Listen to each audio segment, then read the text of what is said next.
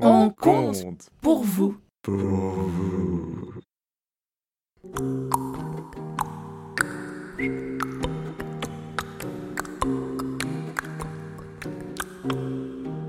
Après, Gerda, elle a cherché Kai. Elle a demandé à toutes, à tous s'ils l'avaient vu. Mais la dernière fois qu'on l'avait aperçu, c'était filant derrière un grand traîneau à la porte de la ville. Alors, on a cherché, puis on a arrêté. On a pleuré, beaucoup pleuré. Et celle qui a le plus pleuré, c'est Gerda. L'hiver a été bien triste. Le printemps est arrivé. Et Gerda, voyant les hirondelles, les a appelées. Hirondelle, hirondelle, qu'en dites-vous Caille est mort, Caille est mort? Et les hirondelles répondirent Hmm, Nous n'en croyons rien, nous n'en croyons rien. Alors, Gerda a appelé le soleil. Ô soleil, ô soleil, qu'en dis-tu Caille est mort, Caille est mort? Et le soleil. Hmm, je ne crois pas. Je ne crois pas. À force, bah, Garda aussi, elle y a cru qu'il n'était peut-être pas mort, son caille. Peut-être même que c'était la rivière qui l'avait emmené. Elle avait justement de tout nouveaux souliers rouges. Peut-être qu'elle pourrait les proposer en échange à la rivière. Elle n'a pas hésité très longtemps. Ce matin-là, elle a embrassé sa grand-mère qui dormait encore. Elle a enfilé ses beaux souliers rouges. Elle est allée jusqu'à la rivière. Rivière Rivière?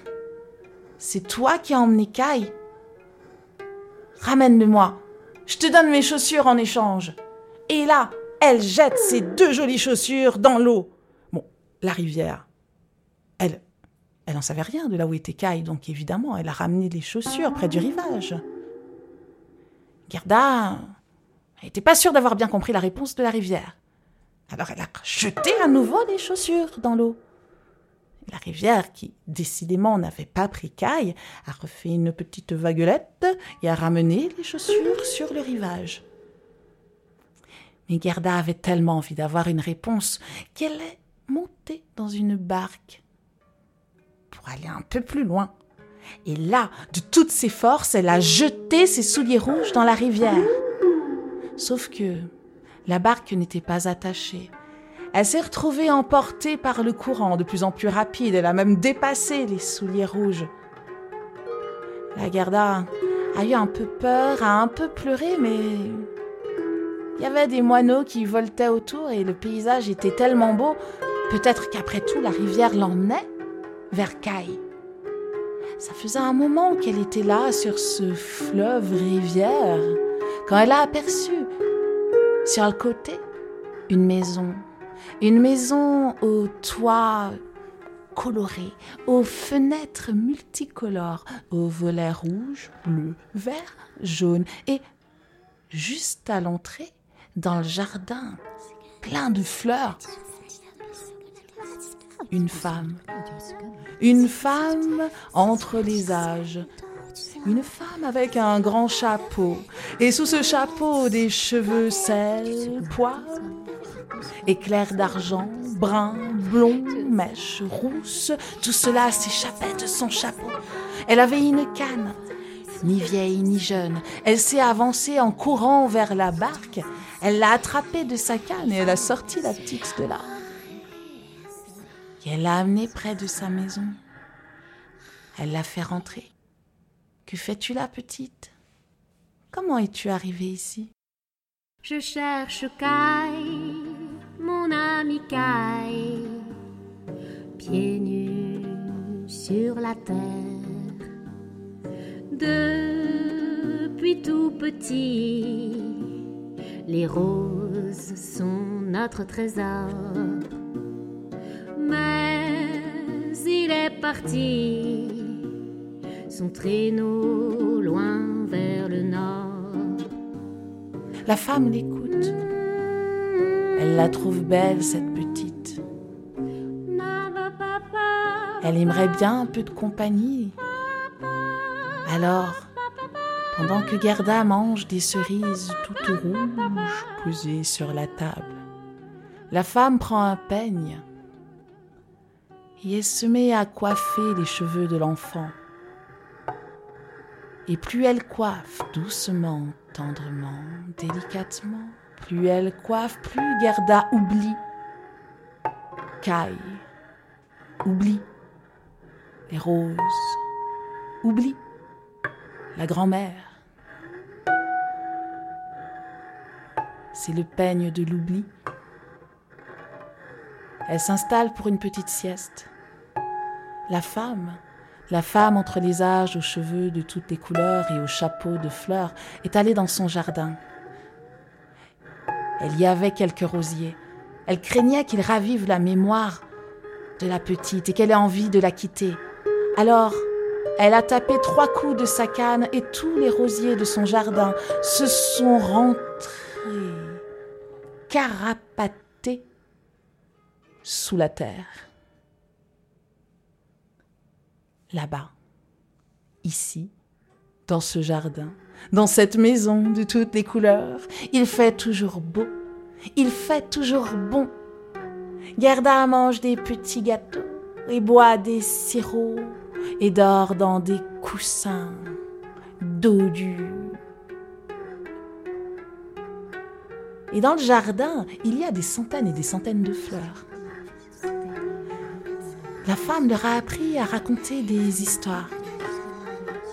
Et souvent, Gerda s'assoit au milieu du jardin. Elle sent comme un manque.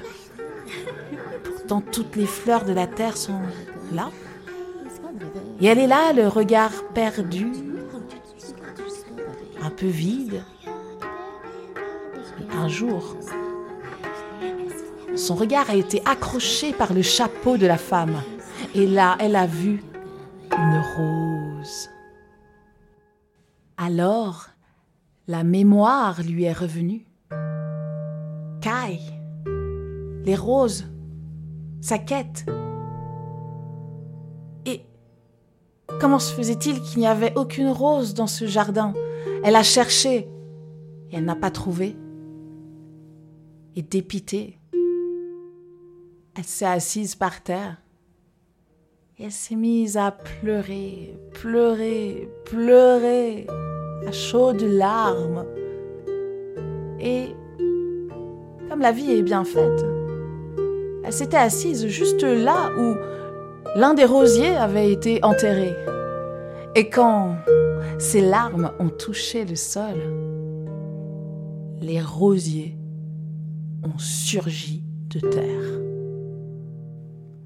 Elle leur a demandé Ô rosier, ô rosier, qu'en dites-vous? Caille est mort, Caille est mort Et les rosiers ont répondu Nous étions sous terre tout ce temps, au royaume des morts. Nous en avons vu beaucoup, mais nous n'avons croisé aucun caille. S'il n'y était pas, c'est qu'il ne l'est pas mort. Gerda, pleine de joie, est partie voir chacune des fleurs pour lui demander si elle, elle avait vu Kai. Mais les fleurs, elles connaissaient juste leur propre histoire, qui ne concernait qu'elles-mêmes.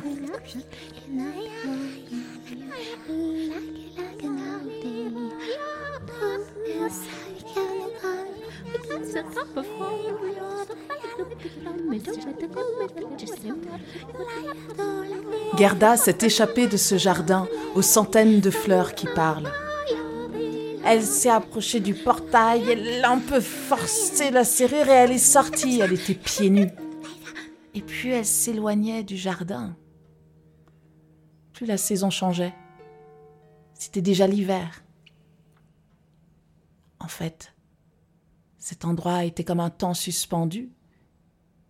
Il y faisait toujours beau, mais le temps avait passé Et ce temps, elle l'avait perdu. Alors elle avançait pieds nus dans le froid, cherchant Kai.